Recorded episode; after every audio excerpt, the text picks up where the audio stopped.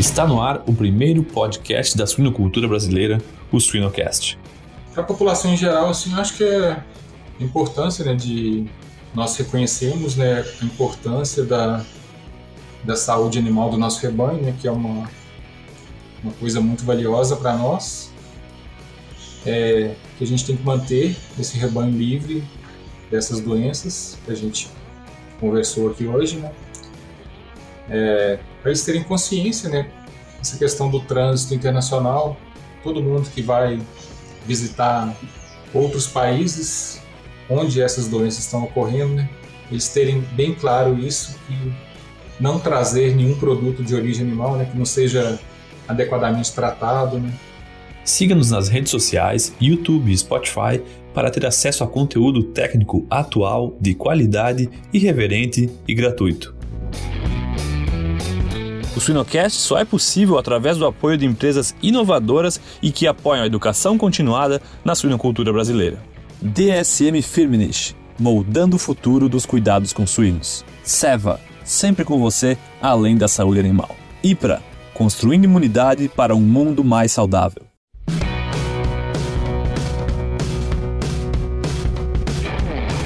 Bem-vindos para mais um Suinocast. Meu nome é Vinícius Cantarelli Hoje vou entrevistar mais uma vez com muito prazer Marcelo Camargo. Marcelo é um dos responsáveis do laboratório LFTA de Minas Gerais do MAPA e aí colaborando muito para nossa defesa agropecuária. A gente vai tratar hoje aqui de assuntos relacionados à suinocultura, mas às vezes vamos falar de outros, outras espécies também.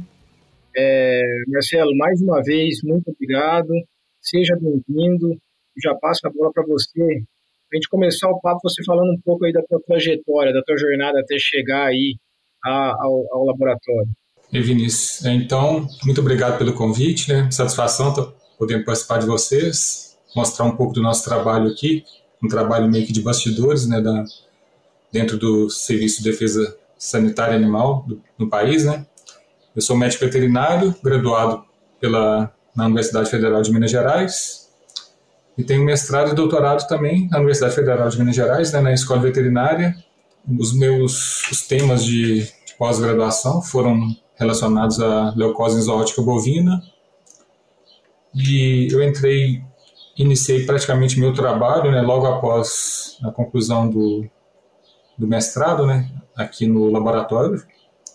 Está localizado em Pedro Leopoldo, Minas Gerais atuando na área de virologia, né? diagnóstico de doenças dos animais, doenças causadas por vírus. É, o laboratório, a princípio, era responsável pelo, pelo diagnóstico da peste suína clássica, de outras doenças de importância né, para suinocultura, né, principalmente é, doenças transfronteiriças, né, e ao longo dos anos, com a questão da zona livre de peste suína clássica, algumas atividades tiveram que ser transferidas para fora dessa área por conta da, de questões de biossegurança laboratorial. Foram transferidas pela LFDA de Pernambuco e desde 2014 retornaram para o nosso laboratório né, com a autorização de funcionamento da unidade de biossegurança de nível 4. Depois, mais para frente, eu posso entrar em um pouco de detalhes dessa questão da estrutura, né, e desde então a gente vem trabalhando, principalmente o nosso principal enfoque são essas doenças de grande impacto né, econômico, como febre aftosa, peste suína clássica, peste suína africana, e também algumas outras doenças que são, digamos, de diagnóstico diferencial né, dessas importantes e algumas outras doenças endêmicas. A MS Shippers é especialista em biosseguridade na produção animal e oferece soluções para você, produtor, obter melhores resultados através da higiene. Acesse www.shippers.com.br e conheça a linha MS Gold. O sucesso na produção animal começa com uma boa gestão de higiene. Legal. É, na verdade, assim, é um ponto que é importante e a gente destacar a importância desse laboratório para defesa agropecuária brasileira. Nós estamos tratando de febre aftosa, peste suína clássica, peste suína africana e várias outras, né? E como é que vocês se organizam aí? É, existe um plano? O laboratório é um laboratório é, bastante diferenciado para suportar não só a quantidade de amostras, mas a acurácia das amostras. Explica como é que é o procedimento e o dia a dia aí, Marcelo, por favor. Antes de entrar na, na questão da rotina laboratorial, vou só explicar como que o laboratório está dentro da estrutura do mapa, né? Legal, legal. É, o nosso laboratório está dentro da Secretaria de Defesa Agropecuária. O mapa ele é organizado em secretarias, a nossa é a de Defesa Agropecuária. Dentro dessa secretaria existem departamentos. É, em se tratando aqui de saúde animal, né, os, os nossos dois, entre aspas, clientes, né, é o Departamento de Saúde Animal, que é responsável pela gestão dos programas sanitários dentro do país, que no fim das contas é executado pelos serviços veterinários oficiais, né, por exemplo, aqui em Minas, pelo Instituto Mineiro de Agropecuária e por aí vai, né, em, todo, em todas as unidades da Federação do Brasil. Um outro departamento é o DIPOA, está relacionado com a questão de inspeção de produtos de origem animal, é, mas de qualquer forma, não só a qualidade do ponto de vista físico-químico, de pesquisa de resíduos, são analisados aqui no laboratório, não exatamente no que eu trabalho, é, mas em outros laboratórios, né, pesquisa de resíduos contaminantes, de qualidade do produto em si, mas também do ponto de vista de saúde animal. Né, vou dar só dois exemplos, três exemplos rápidos aqui. Por exemplo, tuberculose, brucelose leucose bovina né, são alguns agentes que, de alguma forma, podem ser pesquisados, né, relacionados ao DIPOA. E o nosso laboratório em si está ligado diretamente ao DETEC. O DETEC é o Departamento de Serviços Técnicos, é, e ele é responsável por duas áreas. Uma área a área do vigiagro, né, que é a vigilância dos portos, aeroportos, das fronteiras de uma forma geral, então, tem uma importância muito grande né, para impedir a entrada de patógenos aqui dentro do nosso país, né, por meio desse, dessas vias. Né. E dentro desse DETEC também está a CEGAL. A CEGAL é a coordenação geral dos laboratórios agropecuários. Né. No Brasil existem seis laboratórios agropecuários que estão localizados no Pará, no em Pernambuco, em Goiás, em São Paulo, Rio Grande do Sul e em Minas. Né.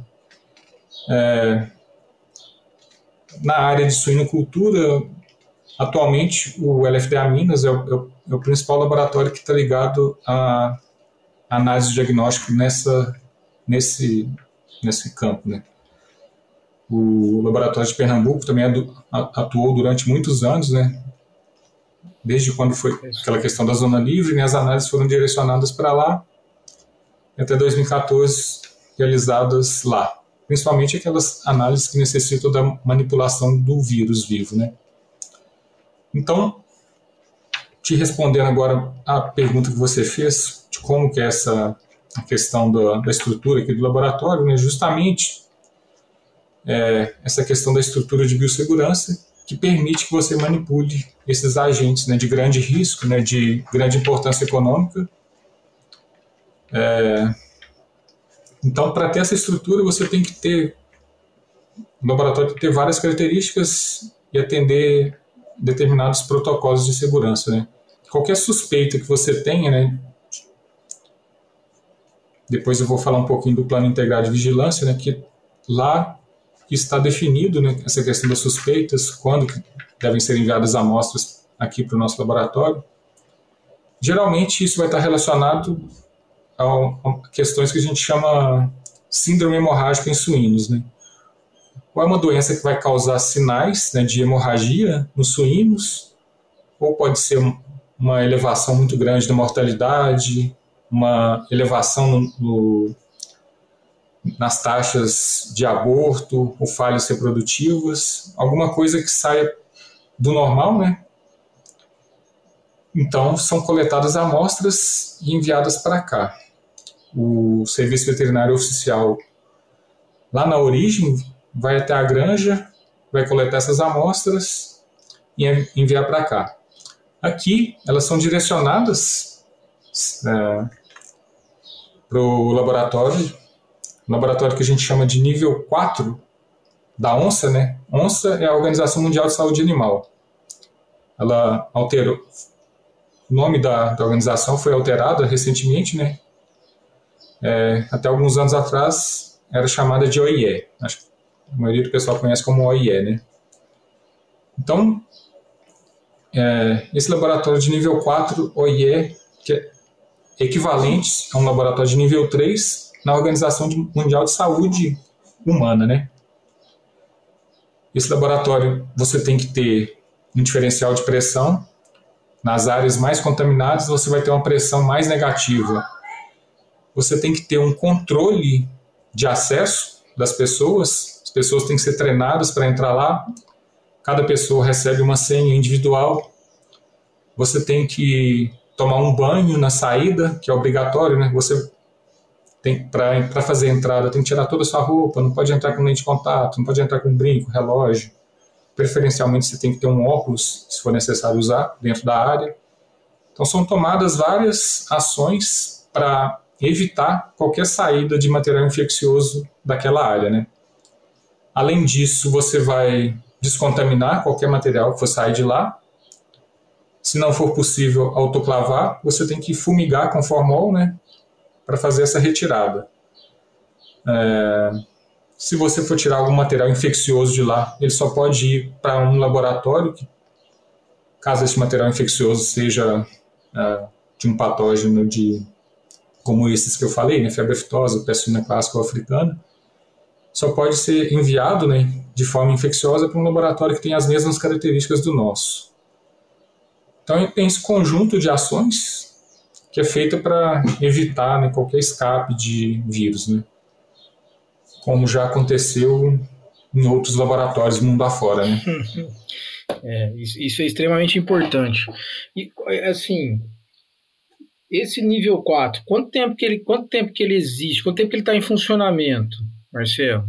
Ele existe, na verdade, a finalização da obra dele foi meados dos anos sei lá, 2005, 2006, teoricamente já estaria pronto para ser usado, mas infelizmente né, aconteceram alguns problemas né, durante a, a execução da obra que no final das contas é, ele só o, o, uso dele só foi aprovado em 2014 né? então desde 2014 ele está funcionando né é só por fazer uma citação aqui né recentemente a gente passou por auditoria externa da União Europeia, né?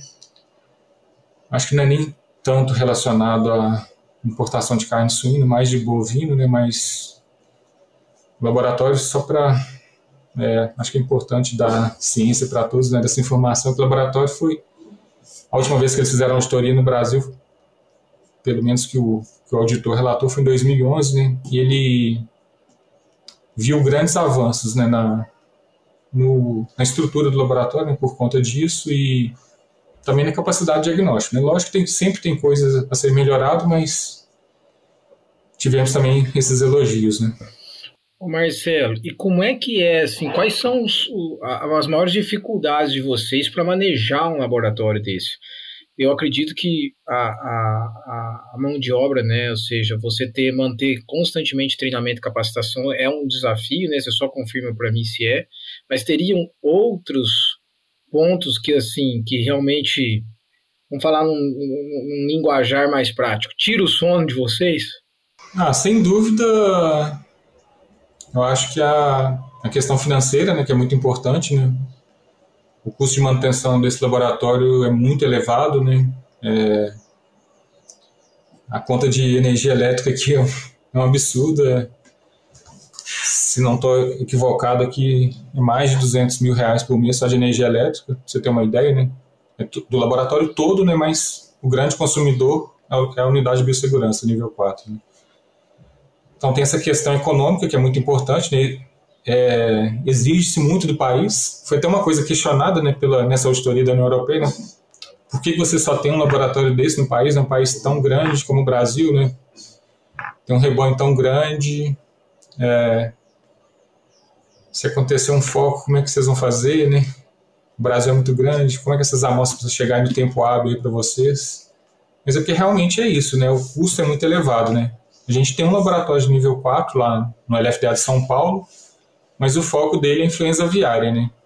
E a gente está vendo sufoco, a gente está passando com influenza aviária, mas o laboratório está conseguindo atender. Nós seríamos um backup para eles, né? No caso de emergência, eu acredito também que se a gente passar por uma, alguma emergência em outras áreas, eles também seriam para nós, né? Uhum. Então tem essa questão do custo de funcionamento, mas tem outras questões também, né? Que nós somos um, um, um órgão público. É, a, a, legislação é muito pesada né, com, com a administração pública. Né? Você tem que cumprir várias regras para conseguir contratar tudo que você precisa. Né? Então você imagina, ah, estragou uma pecinha lá do meu laboratório. Se essa pecinha não for substituída, o laboratório vai ficar fechado. E a gente, você sabe como é, como é complicado, né? Para você ter essa agilidade dentro do serviço público, né? Para manter tudo funcionando. Então isso é um grande desafio, mas também tirando a parte econômica, toda essa parte de burocracia, né? É, eu, eu, acho que a burocracia é certa, realmente, né? tem que é, você tem que ter um controle, né? Tem que tentar fazer tudo da melhor forma possível, né? É, para atender a legislação, mas tem hora que atrapalha. E uma outra coisa que é muito complicada é a questão de mão de obra também, né? É, a gente tem é, alguns serviços que são terceirizados, né? Por exemplo, a manutenção do laboratório é praticamente 100% terceirizada. É, questão de limpeza, vigilância, isso tudo é terceirizado, mas na parte de execução mesmo dos ensaios, de tudo, a gente não pode terceirizar. E isso é, é muito complicado mesmo. Então, uma estrutura dessa importância, muitas vezes a gente passa por dificuldade, né? Tem pessoa afastada, pessoa com férias, é, pessoas vão se aposentando e isso não é reposto na de forma de forma como a gente necessita, né? É, eu entendo isso daí. Então, isso... Os desafios são esses aí. Problemas do serviço público. É, só que é um. Nós, nós, estamos falando de um laboratório de extrema importância para o Brasil, né? Para a segurança no Brasil. Marcelo, bem, você comentou de vigilância. É, acho que muitos não sabem como é que funciona o, o, o plano integrado de vigilância você poderia explicar para nós como é que é o funcionamento disso, como que você está envolvido nisso daí, a importância disso, que eu acho que esse é um dos pontos mais importantes. Na verdade, é, talvez as melhores pessoas para falar sobre esse assunto né, seriam o pessoal lá do, do DSA, né, Departamento de Saúde Animal, que eles que é, construíram esse plano, né, mas eu vou tentar aqui brevemente explicar do que, que se trata, né? Então, é um plano né, de vigilância né, para algumas doenças. Inicialmente, o enfoque, o foco né, desse plano seriam a peste suína clássica, a peste suína africana e a síndrome reprodutiva respiratória de suínos, que é a PIS. Né? Ele foi elaborado em 2021. Qual que é o, quais são os objetivos dele? principalmente é a detecção precoce desses agentes, em caso de introdução no país. No Brasil, a última detecção do vírus da peste africana foi lá por volta de 83, por aí. Depois o Brasil foi considerado como doença erradicada no país, em 84, né? O, a, a PIRS nunca foi detectada aqui no país, é, apesar de estar presente nos principais produtores de suínos do mundo, né, é, temos tido sucesso até o momento né, na, em evitar a introdução desse agente aqui no país. Né. Já a peste suína clássica, é, a gente tem uma zona livre dessa doença, né, reconhecido pela onça, né, é, que é composta pelos estados do Sul, Sudeste, Centro-Oeste mas a Rondônia, Acre, algumas cidades do Amazonas e Tocantins. E Bahia e Sergipe também. Então a gente tem ainda foram feitos estudos sorológicos recentes na, na região amazônica, né? Não foram detectados nenhum caso, né? Principalmente no Amazonas, Pará, Amapá e Roraima. Entretanto, na região Nordeste, esporadicamente, a gente tem algumas repetições de casos por ali, né? principalmente no Piauí e no Ceará. Então, é, é mais ou menos por aí que o, que o plano vai trabalhar. Né? É, na questão da detecção precoce e na confirmação de ausência dessas doenças, né? É principalmente na zona livre de peste suína clássica. Né? Principalmente é esse o enfoque. É, a abrangência do plano coincide também com a zona livre de peste suína clássica. Né? Então, o que for acontecer na zona não livre é uma coisa que aparentemente está fora do plano, até o momento, né? até onde eu sei também. Quais são os componentes desse plano? Ele, ele tem é, a vigilância sorológica nas, nas, nas regiões. É, vigilância sorológica baseada em risco. Né? Então, cada, cada um desses estados vai tem que fazer uma análise de risco, é, ver quais municípios ou quais granjas que teriam maior risco de ter alguma dessas doenças, coletar amostras de soro e enviar essas amostras para o laboratório. O que tem sido feito até 2023 é apenas para a peste suína clássica. Ah, a próxima etapa seria é, abranger essas ações para PIRS também. Está sendo feita uma estruturação na rede de laboratórios credenciados, que eu não falei muito aqui, né, mas a Segal, além dos, dos laboratórios LFDAs, ela também é responsável por credenciar laboratórios para é, ajudar né, nessas ações de defesa sanitária animal. Esses laboratórios que atuam na área de suinocultura são todos laboratórios públicos ou de parceria público-privada. Não tem nenhum laboratório que é totalmente privado que atua nessa área. Né? Então, essa vigilância sorológica é feita nesses laboratórios. Caso exista algum animal positivo nessa triagem, assim, os soros são enviados aqui para o LFDA Minas para fazer ensaio confirmatório, né? confirmar ou excluir essa suspeita. Um outro componente da, do plano seriam as inspeções realizadas nas, nos estabelecimentos, né? naqueles estabelecimentos que não foram incluídos na questão da vigilância sorológica. Então, da mesma forma, é, é feita uma uma escolha né, aleatória né, nos estabelecimentos, estabelecimentos que vão ser visitados pelo Serviço Veterinário Oficial. Também é uma maneira de estar tá fazendo essa vigilância. Né. É, uma outra forma, né, no total são cinco componentes, né, seria de investigar casos suspeitos.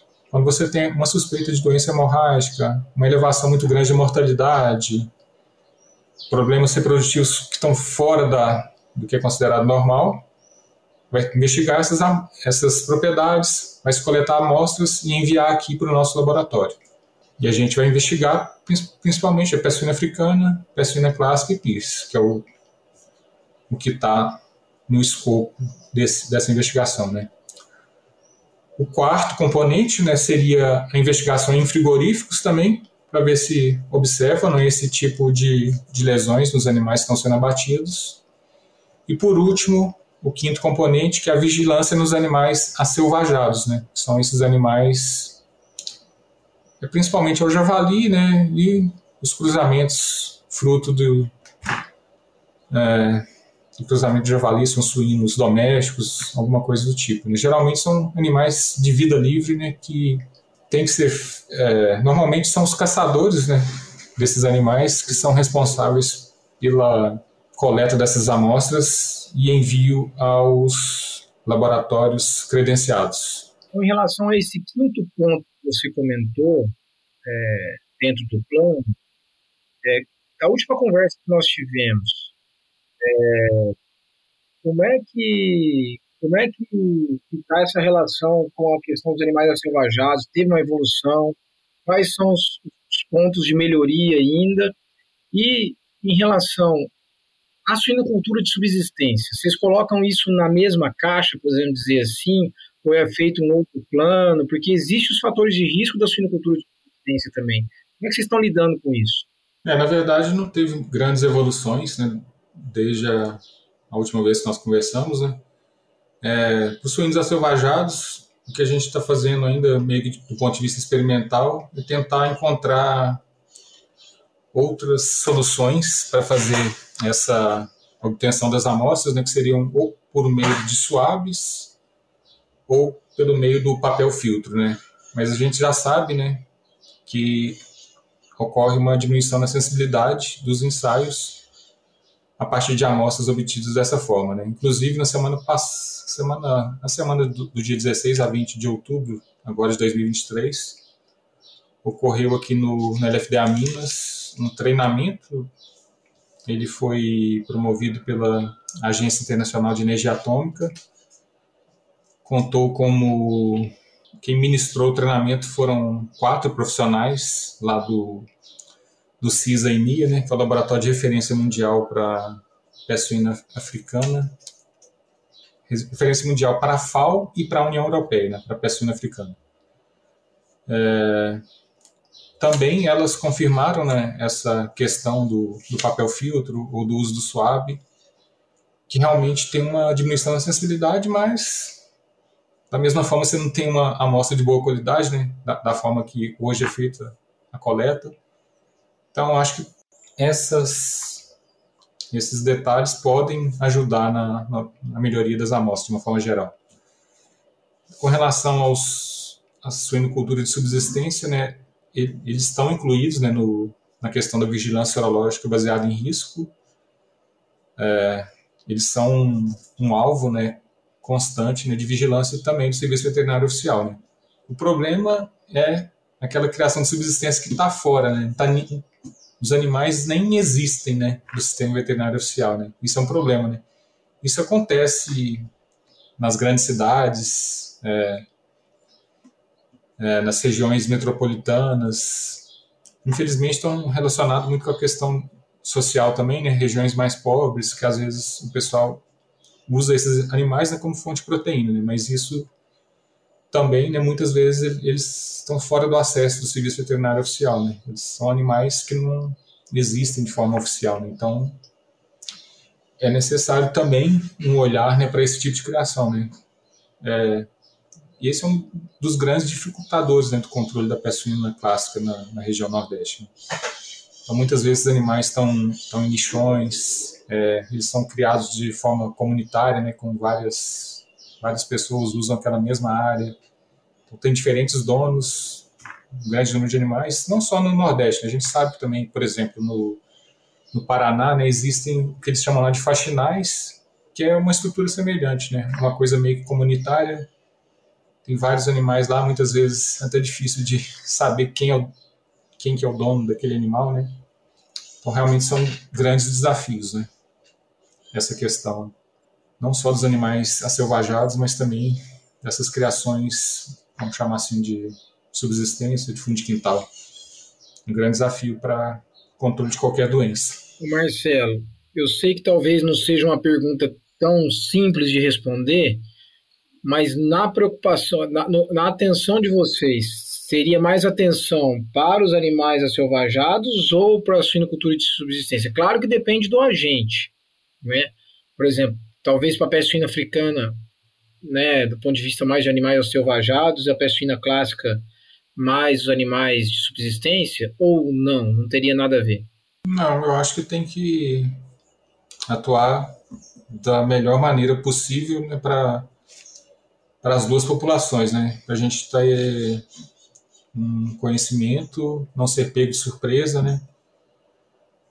Tem que estar sempre com vigilância nessas duas populações, né? Eu acho que o, a questão da suína clássica, eu acho que agora que falta para o país realmente, para a gente se ver livre dela, finalmente é avançar com o programa, né? Contar com os esforços de todos aí e avançar para diminuir o risco da ocorrência dessa enfermidade, né, fora da zona não livre, né, se você conseguir erradicá-la de fato aqui do país, você vai ter maior tranquilidade, né? E como é que nós estamos? Nós estamos avançando? Existe alguma perspectiva mais?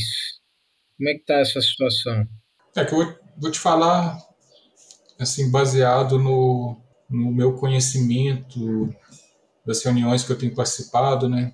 Ainda não existe nada que esteja oficialmente determinado de como vai ser feito isso, né? Mas o que eu estou percebendo é que atualmente o estado de Alagoas, no estado de Alagoas é realizada a vacinação, né? Eu acho que já são dois anos de vacinação. É, deve em breve, acho que vai ser realizada a última etapa de vacinação lá no estado de Alagoas. E eu acho que vai ser feito um acompanhamento, né, ao longo do tempo para ver acompanhar se após essa a interrupção da vacinação, se vai acontecer algum caso, fazer uma vigilância né, para isso. É, e a tendência é que essa experiência da vacinação seja expandida para parte do Piauí e do Ceará, é, nas regiões onde ocorreram o, a maior parte dos focos né, que foram detectados naquela região depois de 2018. Nos demais estados, aí da região norte, nordeste, que ainda são considerados como não livres de peste suína clássica, né, ser feito estudos sorológicos para ver se porventura há uma circulação viral nessas populações de suínos dessas áreas. Baseado nesses estudos sorológicos, você vai é, definir uma estratégia de controle, né? controle e erradicação. É, essa é uma, é uma tentativa, né? uma tentativa interessante. Mas, assim, é claro que você está aí na linha de frente do laboratório, né? fazendo o trabalho de laboratório, mas, obviamente, vocês estão estudando o tempo inteiro as dinâmicas epidemiológicas, né? Assim, pelo menos alguém na equipe aí deve estar pensando sobre isso. Qual que é a mensagem se vocês pudessem, vocês passariam mais diretamente para aqueles que, sei lá, desde pequeno produtor a produtor em granja comercial, é, até mesmo a, a, população em geral, né? Porque nós estamos trabalhando também com os riscos dos animais acelvajados. Mas, por outro lado, também você tem eventos que acontecem, né? Como nós tivemos a situação de PVS no ano passado, né? É, é, não sei se no ano passado, não lembro, ou esse ano. Então, assim, que mensagem que você passaria que é, que é fundamental as pessoas se sensibilizarem? É, Para a população em geral, assim, acho que é a importância né, de nós reconhecermos né, a importância da, da saúde animal do nosso rebanho, né, que é uma, uma coisa muito valiosa para nós, é, que a gente tem que manter esse rebanho livre dessas doenças que a gente conversou aqui hoje, né? É, para eles terem consciência, né? Essa questão do trânsito internacional, todo mundo que vai visitar outros países onde essas doenças estão ocorrendo, né? Eles terem bem claro isso, que não trazer nenhum produto de origem animal, né? Que não seja adequadamente tratado, né? É, a gente sabe que existem na verdade, tem muitos. O Brasil recebe muitos também, né, imigrantes que às vezes moram em outros países, mas trabalham aqui, costumam trazer coisas, comidas locais, né? A gente tem que ter a consciência dos, desses passageiros de não estar tá trazendo nada que tem um potencial infeccioso, né? Só lembrando, né, peste suína africana, numa carne congelada, o vírus permanece viável por mais de três anos. Então, muito importante a gente ter consciência disso, né? Pode tá, se está trazendo algum produto, é, pode estar tá trazendo outros vírus também, né? Lembrando a peste africana, que é um uhum. vírus que é bem resistente. É, então, ter essa consciência, né? A gente, quem está acompanhando a questão da febre aftosa na, é, na Indonésia, né? Tanto que os australianos estão temerosos, né? Com a, auxiliando no, no, controle da doença lá no país, é, exigindo muito de quem retorna para a Austrália, né? ter todo um cuidado. Acho que o Brasil tem que agir da mesma forma, né? tem que reforçar a vigilância nesses postos de fronteira, né? Atualmente a gente até conta, né? Tem, um, tem uma a questão lá do um projeto K9, né? Que são alguns cães que trabalham junto com o nosso pessoal nos aeroportos, né? São treinados para detectar produtos de origem animal, mas eu acho que é, ainda é pouco, né? Diante de tudo que, que a saúde animal representa para o país, acho que, tem que nós temos que investir muito né? nessas questões todas de vigilância. Temos que estar conscientes, é isso, eu acho. Eu me lembrei aqui, você falando de viagem, de trazer algo, né? Eu, numa oportunidade que eu para ir num evento em, na Austrália, eu parei na Nova Zelândia para trocar o voo e eu fiquei impressionado de ver a focalização deles, com todos os passageiros. Então tinham cães, revistava a mala de todos e o foco era esse, produtos de origem animal. Na verdade, alimento como um todo, né? Então eu concordo contigo. Você imagina, uhum. Nova Zelândia é um país pequeno, tudo bem que ele dá entrada para a Austrália, né? É, muitos voos param ali, mas eu concordo contigo que nós temos que evoluir bastante né, nessas, chegadas, né? Porque ah, eu vou ali na Itália, eu vou ali em tal lugar, vou trazer um produto, vou trazer só um queijinho, é só uma carne, é só um. Mas na verdade isso é um risco muito grande para nós, né? É, se você compra um produto que não é certificado, né, sempre tem um risco, né? Na Itália mesmo tem uma, uma região lá da Sicília, né, que é uma ilha onde que o, o, vírus da peste suína africana ele é endêmico lá, né? Não tem mais como tirar de lá, né? a não ser que eles eliminem toda a população de suídos de lá, né? Na peste suína africana é endêmica na Sicília? É. Não sabia disso. E ela fica isolada na ilha? Fica lá, tá isolada lá. É, na, na, Europa, assim, de uma forma geral, né, eles têm um problema muito grande, né, com os javalis, né? Uhum. Que ele vai carregando o vírus de um lado para o outro, né, meio que sem controle, né? Então, é muito difícil né, de controlar. Desde 2007, né, é, com a entrada do, do vírus de PSA na Geórgia, né, desde então ele está só se espalhando né, para todos os países, em alguns países meio que de forma descontrolada, né, como na Rússia, na China, em outros mais nas populações selvagens, mas é, sempre com aquele risco dele passar para os suínos domésticos. Uhum.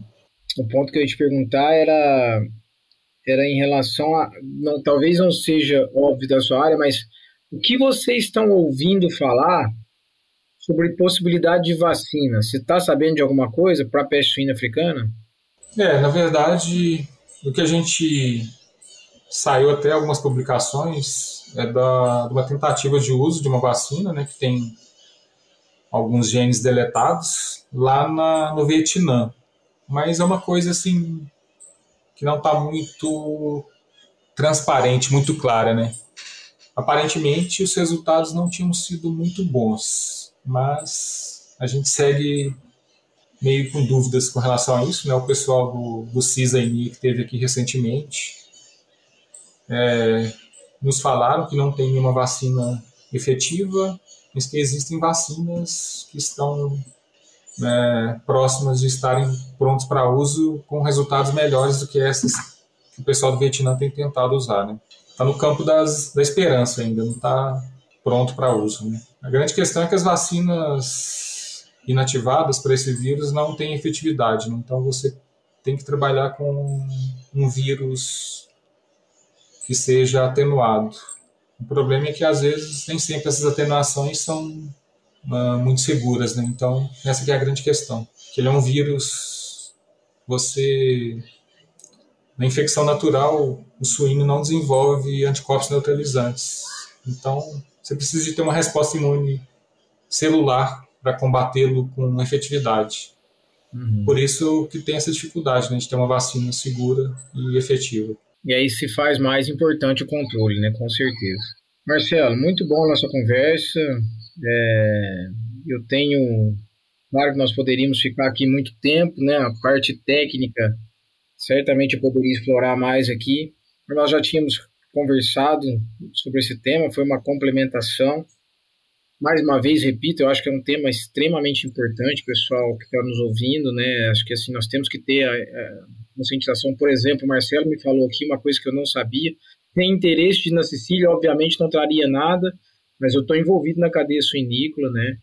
É, e vários outros colegas aí, ou quem, mesmo quem não é, não tem interesse em fazer viagens, mas nós estamos recebendo turistas constantemente, então esse apelo aí da gente é, cercar melhor as fronteiras nossas, né? E também fazer o nosso trabalho aqui, seja o nosso nossa suinocultura comercial, seja a suinocultura de subsistência, está atento a isso. Já pensou estar no top 1% da suinocultura? Acesse academiasuina.com.br e invista no seu conhecimento. O Suinocast só é possível através do apoio de empresas inovadoras e que apoiam a educação continuada na suinocultura brasileira. MS Shippers, paixão pelo agro. Elanco, alimento e companheirismo enriquecendo vidas. Giga, alta performance sem esforço. Altec, soluções nutricionais para uma produção rentável e sustentável. E se a sua produção fosse mais rentável? As tecnologias nutricionais da Altec potencializam a produtividade dos suínos de forma sustentável e maximizam a rentabilidade do seu negócio. Acesse nosso site www.altec.com.br e saiba mais. Eu tenho algumas outras duas perguntas de cunho mais pessoal, Marcelo. Eu sei que tua rotina aí não deve ser fácil né, em relação ao laboratório. Além do trabalho de rotina, eu acho que é um quando chegam os desafios para vocês aí deve tirar o sono. E aí eu queria te perguntar, fazer duas perguntas. Primeiro, já que nós estamos falando de viagem, já que veio a Sicília aí, né, em relação à viagem, falamos de outros países, é, que local que você tem vontade de conhecer ainda não conheceu? Essa é a primeira pergunta. E se você tem algum outro livro da última vez que nós conversamos para hoje, ou algum mesmo que você já tenha lido antes, que você gostaria de recomendar? É, com relação às viagens, é, eu acho que o Brasil é um país é, tem muitas é, oportunidades, é, realidades diferentes, né? para todo tipo de gosto, né? Eu acho que uma boa não vou, vou dar uma não vou dar uma, uma dica assim específica, mas é, para as pessoas aproveitarem tudo de bom que esse país tem, né? É, acho que em todos os estados, para todo lado, sempre tem uma coisa nova que você pode conhecer. Tem muita coisa bonita. É, Fora do país, sem dúvida, acho que eu já conheci um pouquinho, mas sem dúvida é, é, a Europa realmente é um destino muito legal para quem gosta de história, quem gosta de ver locais bem preservados, né? Conhecer um pouco da história. Acho que é uma boa dica também, né? Para quem tem essa oportunidade, é um, é um desejo que eu tenho também conheci um pouquinho ali do sul da França, mas é, quero conhecer muito mais, espero poder conhecer. É, nossa vida é curta, né, então a gente tem que não só trabalhar, mas aproveitar também essas oportunidades. Né? Concordo. Eu acho que a dica de livro aqui eu vou deixar para todos os médicos veterinários, produtores, todo mundo que está envolvido com a cadeia aí.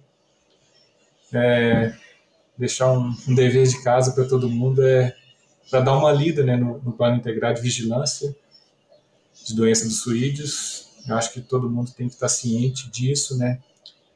Lá está bem descrito assim quais são todos os, os, os responsáveis por esse plano, né? Está todo mundo envolvido lá. Toda a cadeia tem as suas responsabilidades, né? Então, eu acho que é importante todo mundo ter, ter ciência disso, né? Se porventura algum dia a gente tem uma entrada de algum desses agentes aí da vigilância, né, que a gente consiga detectar isso o mais precocemente possível e, e seja debelado também da maneira mais rápida possível também. Né? Fica essa dica aí meio de dever de casa para todo mundo. Gostei, Marcelo, gostei. Concordo contigo, eu sou estou envolvido na cadeia produtiva, primeiro como professor, mas a gente também atua em algumas consultorias.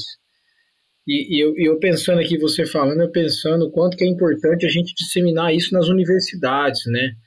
nos cursos de zootecnia. Isso, sem dúvida. Não só na veterinária, mas na zootecnia, na agronomia, que de certa forma acabam se envolvendo direto ou indiretamente.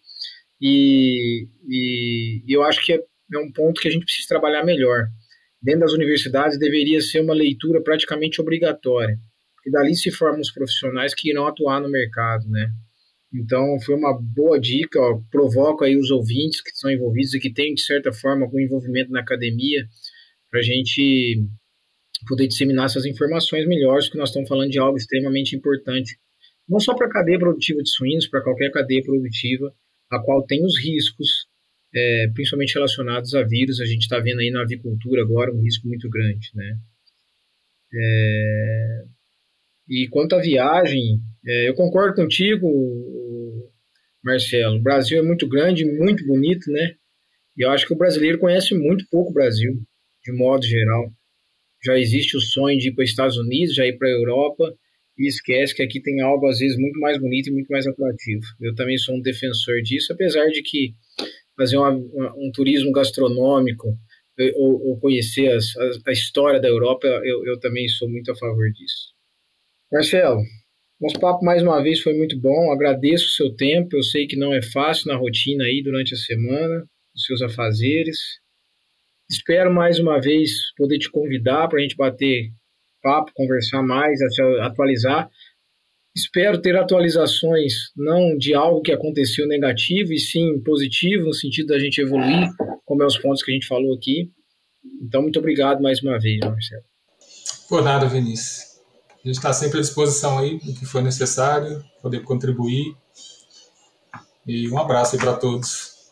Estamos sempre, sempre à disposição aqui. Obrigado, obrigado, Marcelo.